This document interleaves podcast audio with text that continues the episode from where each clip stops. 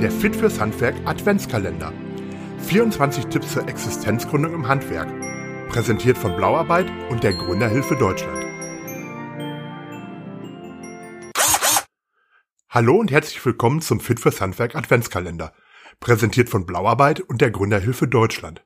Mein Name ist Henning Schreiber. In der Adventszeit gibt es bei uns jeden Tag einen Tipp zum Thema Existenzgründung im Handwerk. Früher guckte man ins Telefonbuch oder in die gelben Seiten, wenn man einen Handwerker benötigte. Doch die Zeiten sind lange vorbei. Heutzutage suchen die meisten Menschen im Internet, auch nach einem Elektriker oder einem Maler. Und wenn man dabei nicht gefunden wird, entgehen einem wertvolle Aufträge. Daher sollte man auch als kleiner Betrieb unbedingt im Internet zu finden sein. Jeder Handwerksbetrieb sollte heutzutage eine eigene Website haben. Die eigene Homepage ist eine Möglichkeit, auf sich und sein Unternehmen aufmerksam zu machen. Idealerweise kann der potenzielle Kunde schon Online-Kontakt mit deiner Firma aufnehmen.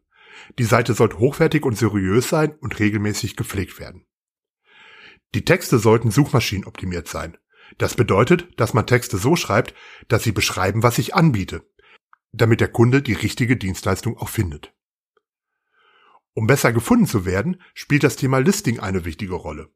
Gerade für die lokale Suche ist zum Beispiel ein Eintrag bei Google My Business sehr sinnvoll. Unser Portal Blauarbeit ist natürlich auch eine sinnvolle Maßnahme, um von Anfang an Kunden und Aufträge in der eigenen Region zu finden.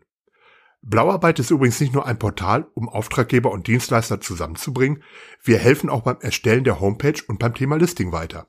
Ein weiterer wichtiger Bereich im Online-Marketing ist Social Media, aber darum kümmern wir uns in einer gesonderten Folge.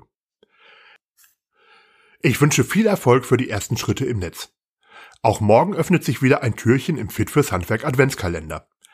Wenn du keine Folge mit unseren Gründertipps verpassen möchtest, abonniere einfach diesen Podcast oder besuche fitfürshandwerk.de. Bis morgen, wir hören uns.